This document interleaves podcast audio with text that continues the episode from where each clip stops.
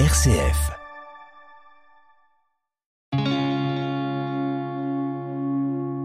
RCF, le béaba du christianisme. Le patrimoine sacré représente euh, en France un ensemble unique au monde de plus de 90 000 édifices.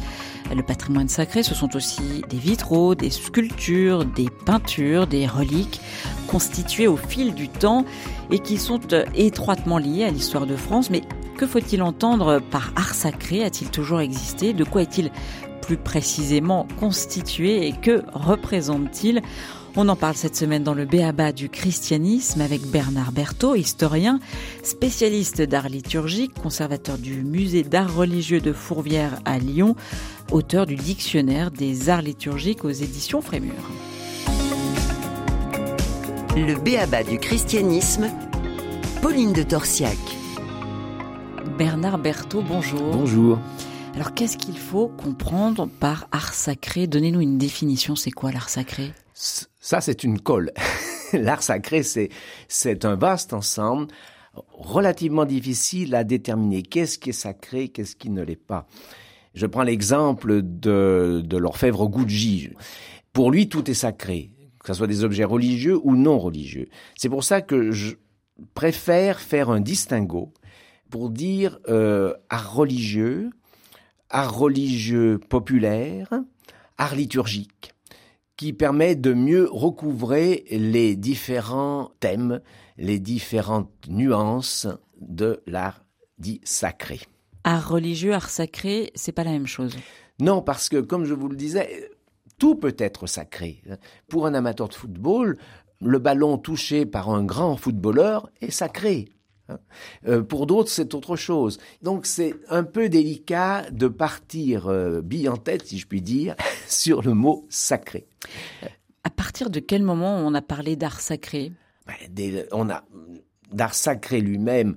Euh, là aussi, c'est une colle, certainement au Moyen Âge, mais on a davantage parlé d'art pour l'Église, pour euh, comme expression d'une dévotion, d'une croyance, hein, et qui s'est exprimée. Plus qu'on en a parlé au départ, on l'a exprimé dès la fin du premier siècle, dès les, les peintures que l'on trouve dans les catacombes romaines, si vous voulez, ou en, au Moyen-Orient.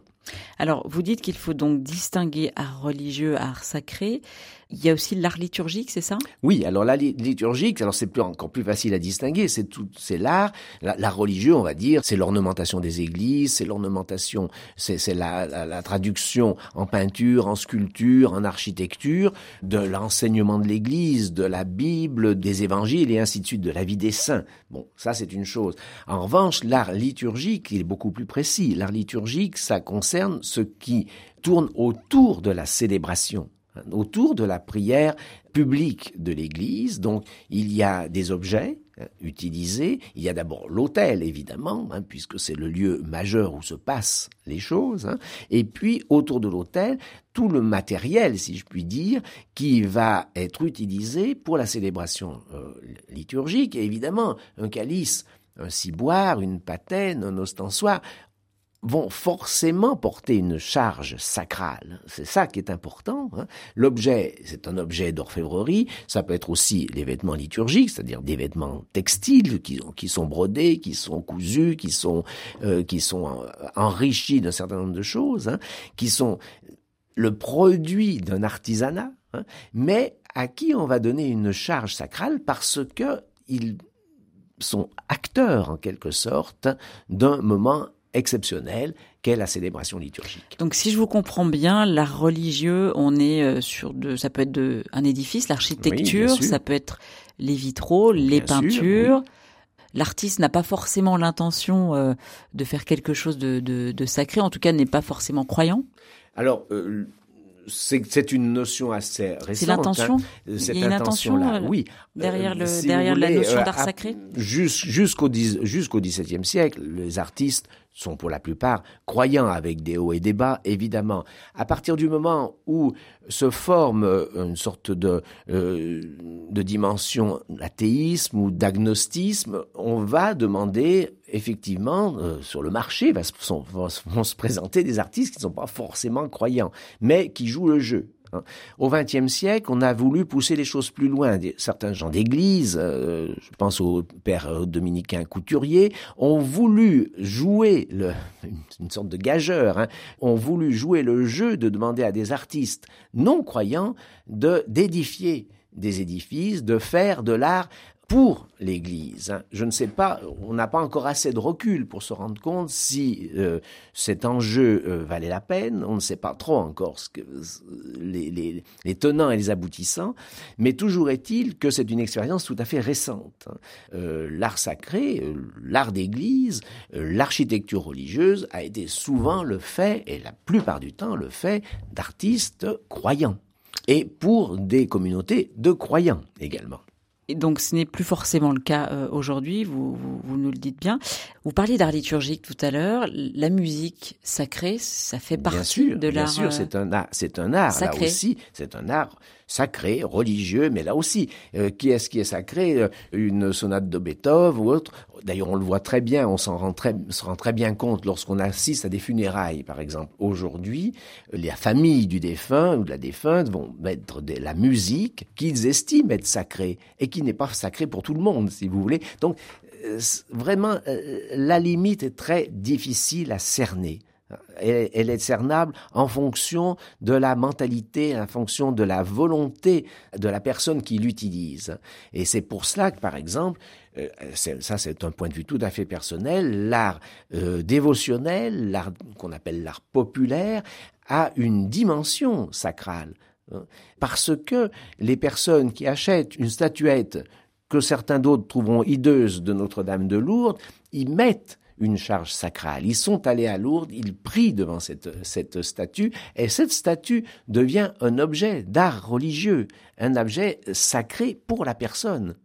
Et là, il ne faut pas rejeter cette dimension de l'objet sacré en ne visant que l'esthétisme hein, d'une certaine élite.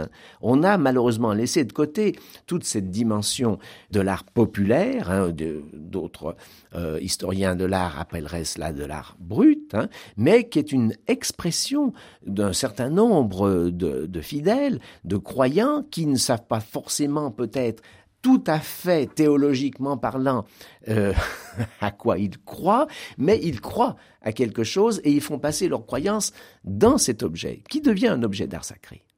Ça, c'est une dimension quand même assez particulière. C'est-à-dire que moi, je peux décider que tel ou tel objet est sacré. Donc, oui, bien sûr. C'est assez subjectif. Vous pouvez le décider. Bien sûr c'est subjectif. Et même, vous ne pouvez ne pas le décider. Vous pouvez le vivre avec sans vraiment le décider. Et c'est ce qui, quand quelqu'un met un ex-voto dans une église, justement, euh, cet ex-voto est l'aboutissement d'une prière, l'aboutissement d'un vœu. C'est un objet d'art religieux en tant que tel.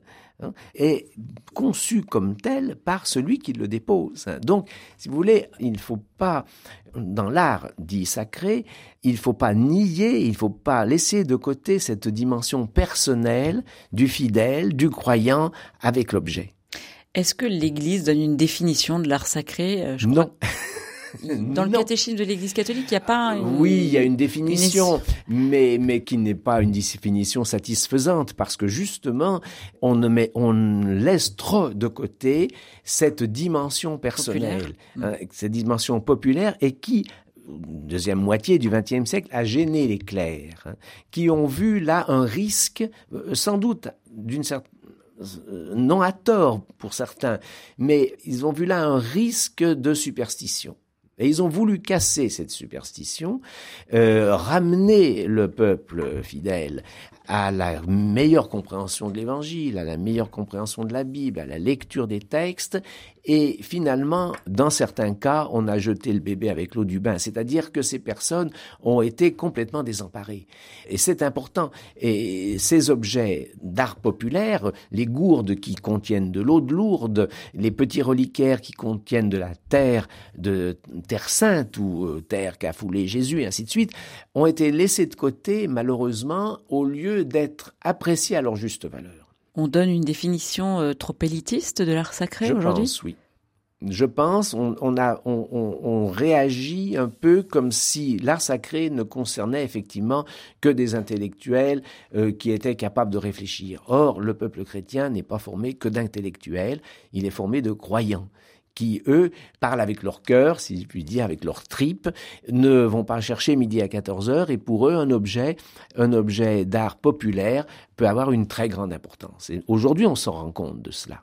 Surtout en fréquentant les sanctuaires, des sanctuaires votifs comme euh, Notre-Dame de Fourvière, comme Lourdes, comme Notre-Dame de Lorette, euh, le tombeau de Padre Pio, ainsi de suite, on sent bien qu'il y a là une force extrêmement importante. Donc cette définition de l'art sacré, elle, évolue finalement au fil du temps, au fil des... Euh, elle évolue au fil du temps. Je pense qu'elle est très personnelle. Bien sûr, on peut faire, on peut écrire des tas de définitions, on pourrait faire une table ronde euh, toute une journée à ce sujet, ce qui serait d'ailleurs fort intéressant, parce que cette dimension du sacré dans la vie des chrétiens n'est pas la même aujourd'hui que celle d'hier. demain, ça sera encore autre chose. Hein. quand on voit les jeunes avec leur téléphone et autres qui vont véhiculer une prière, une dévotion avec des moyens contemporains, on se dit qu'il y a encore beaucoup de possibilités pour apprécier et pour euh, rejoindre euh, le sacré, comme nous invite euh, la lecture des textes évangéliques, bien entendu. Bernard Berthaud, merci beaucoup. Je renvoie les auditeurs à votre livre, Le Dictionnaire des arts liturgiques. C'est aux éditions Frémur. Vous pouvez évidemment retrouver cette émission sur rcf.fr. Merci.